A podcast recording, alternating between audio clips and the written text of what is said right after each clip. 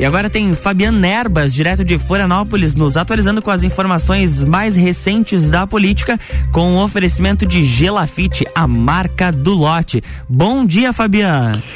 Bom dia, Luan, e bom dia aos nossos amigos ouvintes do Jornal da Manhã. Estamos no ar com mais uma coluna Política comigo, Fabiana Erbas, aqui pela nossa rádio RC7. O nosso encontro marcado de todas as quintas-feiras, cedinho, sempre aqui a partir das 7 horas da manhã até as 7h30. Nós estamos aqui dentro do Jornal da Manhã para falar sobre tudo aquilo que foi notícia, polêmica, aquilo que movimentou os bastidores da política estadual, da política municipal, da política nacional, né? Sempre com, com muita notícia, sempre com bastante eh, ênfase naquilo que a gente traz e colocando, obviamente, a opinião, né? A nossa opinião sobre eh, o que foi polêmica dentro da política e também os bastidores, né? O, a movimentação de bastidores políticos, especialmente aqui no estado de Santa Catarina e até a nível nacional, mas aqui no estado, muito quente, né? Muito quente a movimentação de bastidores políticos é, neste ano que antecede aí o ano eleitoral de 2022, né? A gente vem trazendo aí semanalmente as movimentações dentro do quadro político visando especialmente as eleições de 22 e essa semana muita coisa realmente aconteceu, inclusive a divulgação de uma pesquisa eleitoral através do grupo grupo ND, né, do grupo ND Record, né, é, em Santa Catarina, é uma pesquisa de nível e abrangência estadual, acho que uma das primeiras aí a considerar diversos cenários, né, pesquisa bastante completa realmente feita pelo grupo ND Record é, em Santa Catarina para governador do estado, né? Considerando diversos cenários com diversos candidatos diferentes, trazendo aí realmente resultados bastante significativos aí para as movimentações político-eleitorais de Santa Catarina, né? E a gente começa exatamente tratando disso, né? Do movimento político é, dentro do estado, né? Antes de a gente entrar na, no detalhe da questão da pesquisa eleitoral do grupo ND, é importante importante a gente falar aí sobre uma movimentação que tem sido muito importante, especialmente dentro da Assembleia Legislativa, e que terá impacto, sem dúvida, também nas eleições 2022. É a questão relacionada à reforma da Previdência, né? Chegou a vez dos estados, né, fazerem as suas reformas previdenciárias. Santa Catarina não é diferente, né? A Previdência catarinense tem um déficit já conhecido que chegou até a ter uma redução nos últimos anos, mas a Previdência de Santa Catarina continua sendo deficitária. E quando se fala de reforma da Previdência, você tem aí uma briga muito grande de diversos grupos de pressão, especialmente, lógico, é, referente a, a, grupos de funcionários públicos, né, ligados ao funcionalismo público. Então nós temos aí é, uma pressão muito forte essa semana, inclusive com paralisações, até com é, manifestações, especialmente na capital do estado, né? Estou é, falando do, do grupo ligado o pessoal da Polícia Civil, né? Os delegados da Polícia Civil, o pessoal que trabalha no IGP, peritos, policiais civis em geral, enfim, é, realizar uma manifestação, inclusive um bloqueio da, das pontes, né?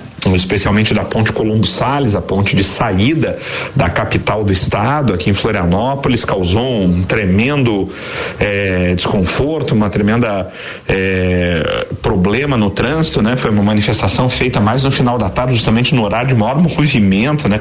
Da saída da ilha, mas a, a ideia era justamente chamar a atenção, né? Feita para o movimento do, dos policiais civis, né? Justamente por conta de é, estarem exigindo, né? A, o pedido pedido realmente é a exigência é, da, dos policiais civis pela sua inclusão também na reforma da Previdência, né? Estadual, entre outras reivindicações, mas diretamente ligada à questão previdenciária, né?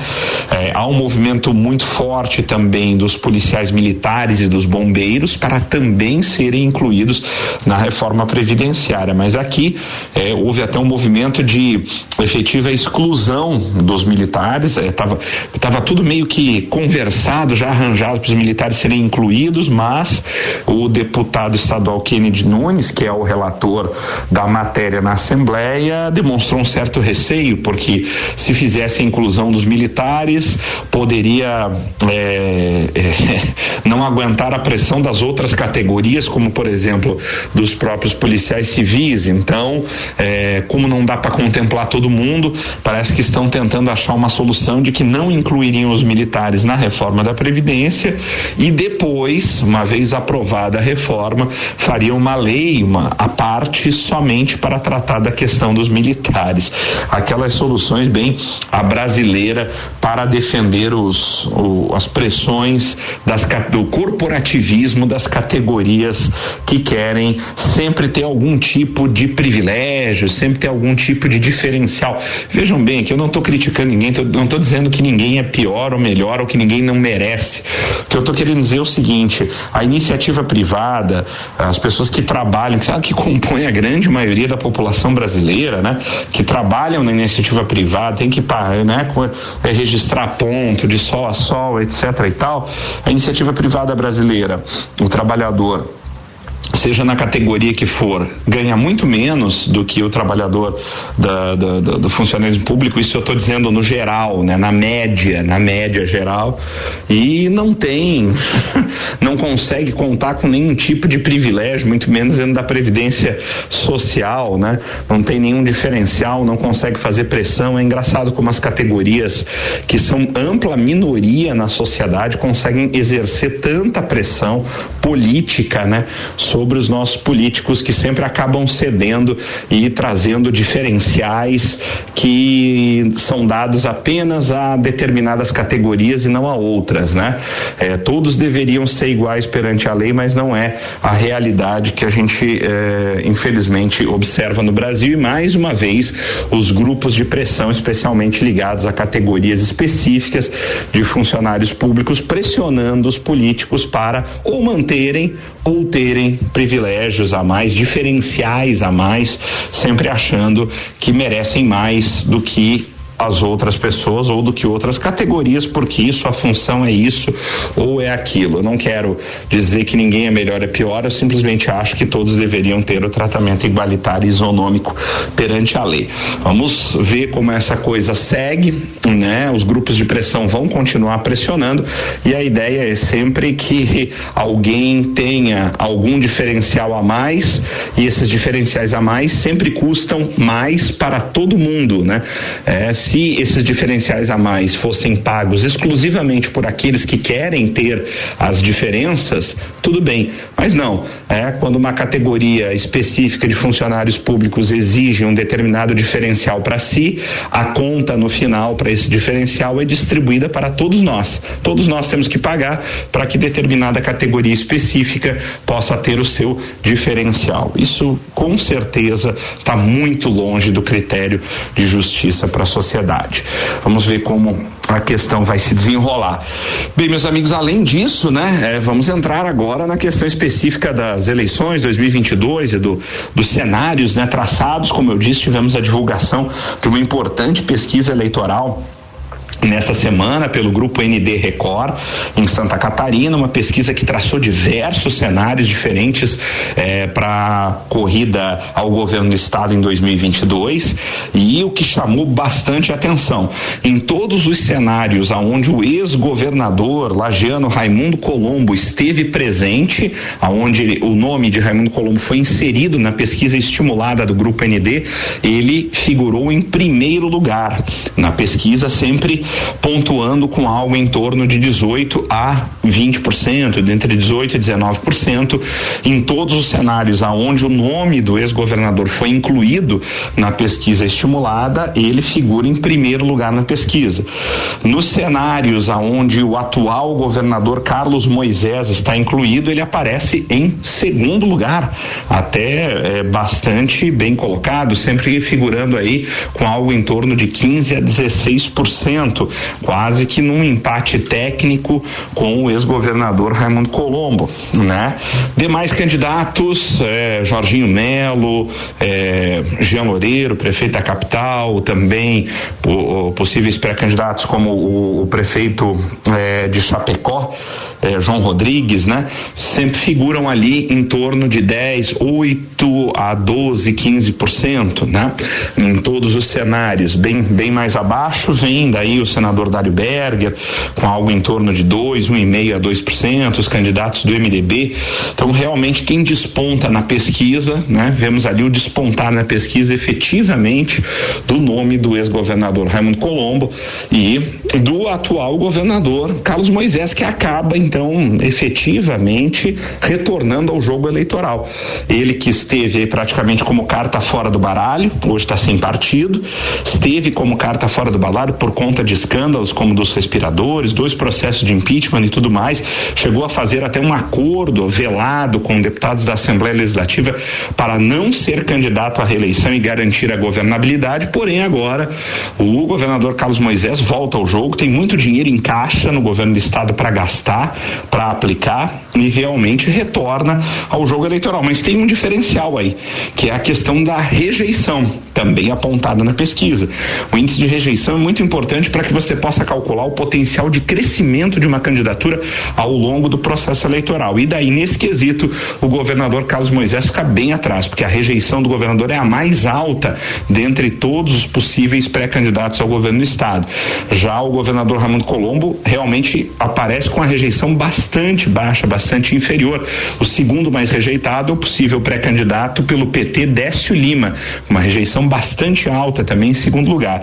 Então, aí nós podemos ver que candidaturas como a do ex-governador Raimundo Colombo apresenta realmente um potencial de viés de alta por conta da menor rejeição. Isso há um diferencial especialmente a nível de segundo turno de potencial de crescimento da candidatura ao longo do processo eleitoral. Chamou bastante atenção e bateu com aquilo que o ex-governador Raimundo Colombo disse para nós na entrevista que nos concedeu aqui na RC7 algumas semanas atrás, é, falando sobre uma pesquisa interna feita pelo PSD, o seu partido, onde ele aparecia muito bem colocado.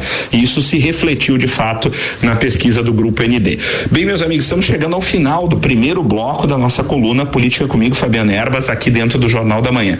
Não saia daí que nós voltamos já já para o nosso segundo bloco com muita coisa sobre política catarinense nacional. Não saia daí, voltamos já já.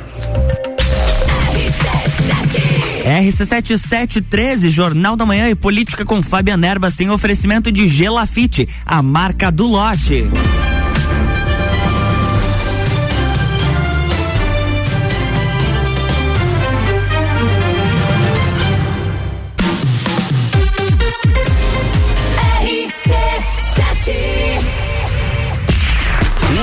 Projeto Juvena RC7 continua. Essa semana eles estão em edições especiais do Copa e Cozinha, todo dia às seis da tarde. Projeto Juvena RC7. Oferecimento Panificadora Miller, agora com café colonial e almoço a mais completa da cidade. Centro Automotivo Irmãos Neto, seu carro em boas mãos. E Rockefeller, nosso inglês é para o mundo. RC7. Venha construir a sua casa no loteamento Pinhais, no bairro Penha em Lages. Lotes de 360 metros quadrados, com infraestrutura completa e construção liberada. Entrada a 14 mil e 10 reais e 180 parcelas de 1.243 reais. Condições para lotes com 360 metros quadrados. Aproveite as últimas unidades. Visite nosso plantão de vendas no local. Mais informações no 47 3365 8800. Realização Gelafite a marca do lote. RC7715, o Jornal da Manhã está de volta com o Fabiano Nerbas falando sobre política, com o oferecimento de Gelafite, a marca do lote.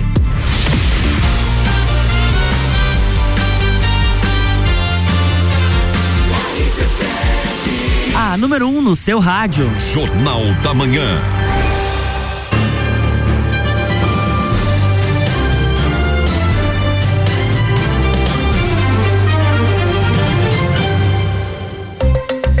E agora estamos de volta, segundo bloco. É contigo, Fabiano. Olá, Luan. Olá, amigos ouvintes do Jornal da Manhã. Estamos de volta com o segundo bloco da nossa coluna Política comigo, Fabiana Erbas, aqui pela nossa rádio RC7.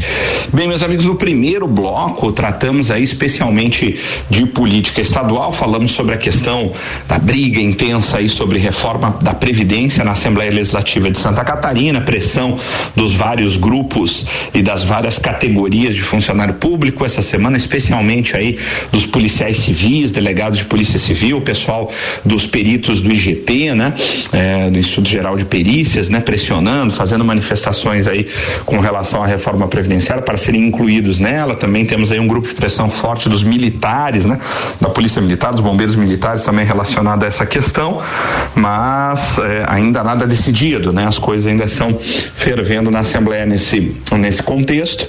E falamos também sobre a pesquisa eleitoral, né, do grupo grupo ND aí, Record, divulgada nessa semana, movimentou bastante os bastidores da política, pesquisa que trouxe é, um dado interessante de pesquisa que é, reportou vários cenários possíveis é, de diferentes candidatos, mas em todos os cenários aonde o ex-governador Raimundo Colombo figurou como opção, ele conseguiu o primeiro lugar, apareceu em primeiro lugar em todos os cenários onde figurou como pré-candidato e candidato ao governo estado, né, com sempre figurando com algo em torno entre 18 a 19%. Marcante também a posição do atual governador Carlos Moisés, né, que depois de enfrentar aí um verdadeiro inferno astral nos seus primeiros dois anos de mandato, agora nessa reta que leva a, a, a eleição de 2022 apresenta uma recuperação e figura aí em segundo lugar também em todos os cenários com uma boa pontuação em torno de 15 a 16% para o atual governador Carlos Moisés, hoje sem partido, o que o traz de volta, como dizemos, dissemos na, no nosso bloco anterior, para o jogo eleitoral. Ele que se desfiliou do PSL há poucas semanas atrás, como noticiamos em primeira mão aqui na nossa eh, coluna que de fato aconteceria, e, e, e veio a ocorrer. E o, o governador Moisés já disse que deve ficar sem partido pelo menos até o final do ano, quando daí então deverá escolher alguma sigla e especialmente deverá decidir se de fato vai vir a reeleição. Como a gente disse, o, o ex-governador enfrentou um verdadeiro inferno astral, foi tido como carta fora do baralho para reeleição, inclusive eh, de 2022, mas está aí retornando ao cenário. O governo do estado não, está com caixa muito elevado, muito dinheiro Santa Catarina nunca arrecadou tanto na sua história e o governo do estado realmente fez uma lição de casa em termos de corte de gastos, né? O que propiciou aí um caixa que chega à cifra de 5 ou 6 bilhões né, de reais em caixa disponível para literalmente investir.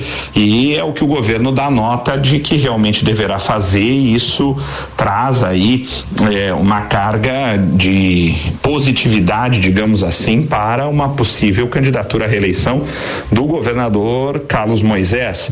Obviamente que, como nós dissemos, a pesquisa também traz um dado muito importante que é o nível de rejeição rejeição. O nível de rejeição do governador Carlos Moisés é o mais alto dentre todos os pré-candidatos e isso realmente é algo que impacta ao longo do processo eleitoral, especialmente quando a gente vê potencial de eventual crescimento e até numa eventual disputa no segundo turno, eh, candidatos que costumam ter esse esse desempenho de eh, rejeição muito elevado têm muita dificuldade não apenas de crescimento, mas também eh, de eh, possibilidade de vitória em segundo turno. O fato é que, obviamente, estamos ainda muito longe da eleição de 2022. Pesquisa eh, reflete apenas um, um, é um retrato de um momento, né?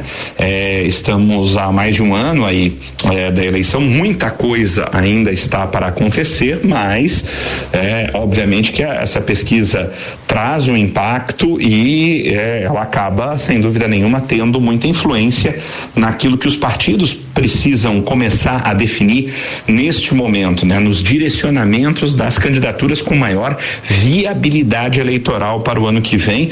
E dentro desta linha, sem dúvida que a pesquisa fortalece muito o nome do ex-governador Raimundo Colombo dentro de sua sigla do PSD como o pré-candidato mais forte realmente ali e até a nível de estado.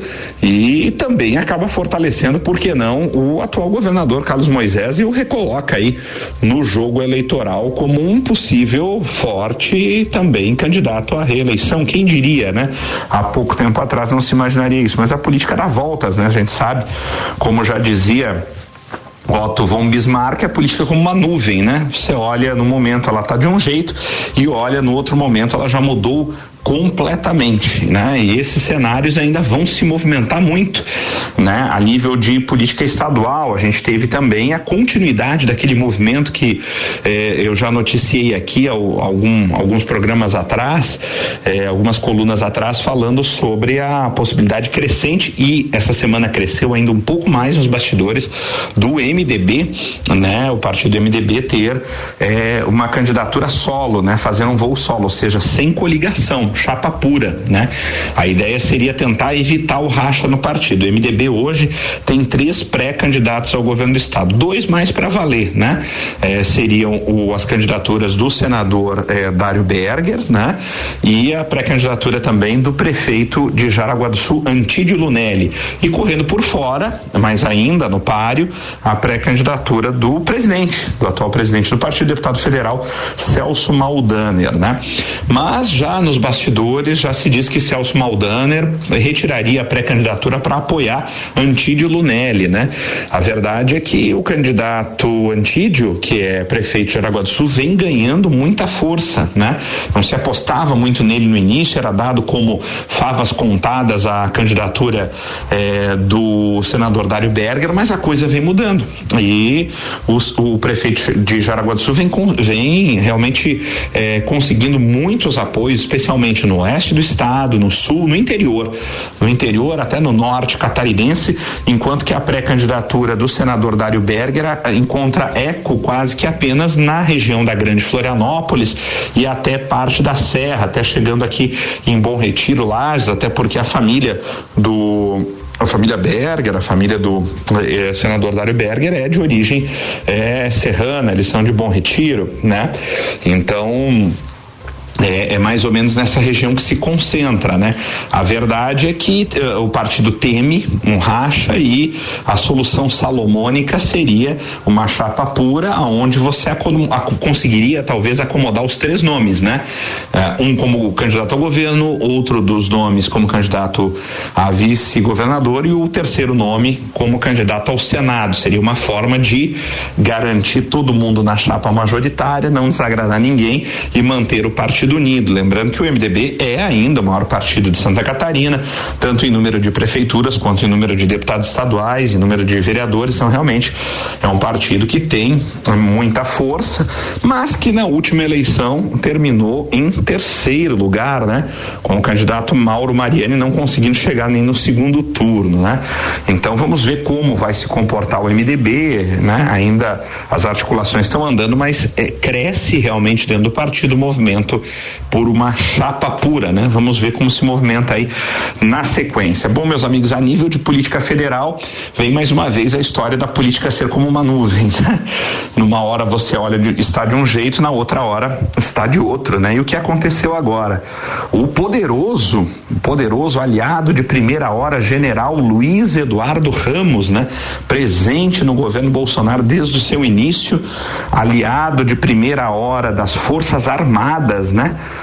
do presidente da República foi demitido. Foi demitido na noite de ontem. Na noite, o anúncio foi ontem à noite. E segundo o próprio general Ramos, ex, agora já oficialmente ex-ministro da Casa Civil, ele disse que estava em estado de choque. Falou que não sabia, que não tinha a menor ideia de que seria demitido, que o presidente não tinha falado absolutamente nada com ele antes. E segundo as palavras dele, em, em entrevista dada ao UOL e, e a outros veículos de comunicação, ele disse estar em estado de choque e se sentiu atropelado por um caminhão ontem à noite ao receber a notícia do presidente da República de sua exoneração da do Ministério da Casa Civil, né? Que é aí politicamente o ministério mais importante, mais influente do governo, é sempre a Casa Civil, uma posição especialmente dentro da área política de suma importância. E é, segundo os bastidores, ainda da noite de ontem, o presidente teria convidado para substituir o general Ramos na Casa Civil nada mais, nada menos do que o senador Ciro Nogueira, do PP ou do Progressistas, né? Senador Ciro Nogueira, que é um dos principais líderes e articuladores do chamado Centrão há muitos e muitos anos e há, há vários mandatos para trás. Cê, lembrando que o Progressistas, junto com o próprio senador Ciro Nogueira, o, o, o, o presidente da Câmara dos Deputados, Arthur Lira, que também é do Progressistas do PP, né? Eram integrantes aí, estiveram envolvidos, é, citados e tudo mais em inquéritos ligados à Operação Lava Jato, né? Que infelizmente foi enterrada, né? É, no início deste ano, né? E o aparato realmente de combate à corrupção no Brasil, infelizmente, foi totalmente desarticulado, né? Ao longo deste ano, do final do ano passado e deste ano, né? Infelizmente. E os resultados estão aí, né? O Centrão volta a ocupar cargos, inclusive de ministério, inclu quem diria, hein? Inclusive de ministério, né? É, e mais, e mais, né? Não é apenas essa notícia de Ciro Nogueira na Casa Civil, né? É, temos aí a notícia da recriação do Ministério do Trabalho e Previdência Social, mais um ministério recriado no governo do presidente Jair Bolsonaro, né? É, recentemente tinha, já havíamos tido a recriação do anti, anteriormente extinto Ministério da Comunicação, também para abrigar um cargo político, né?